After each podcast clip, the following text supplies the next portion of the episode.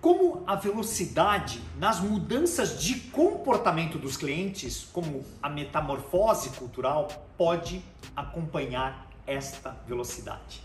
Um questionamento de Santa Catarina, vindo da cidade de Pomerode, da Ana Rita. Gratidão pela pergunta.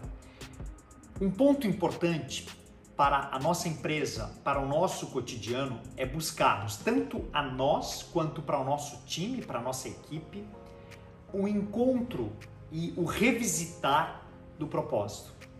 Nós efetivamente temos que entender o porquê que nós estamos no atendimento, o porquê que nós estamos buscando relacionamento.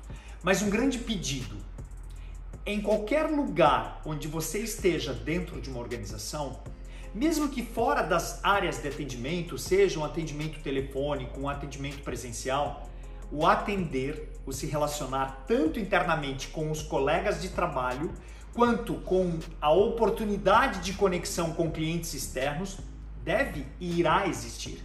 E com isso, a cultura da excelência, da conexão com a cordialidade, com a educação, com o trato, ela deve existir.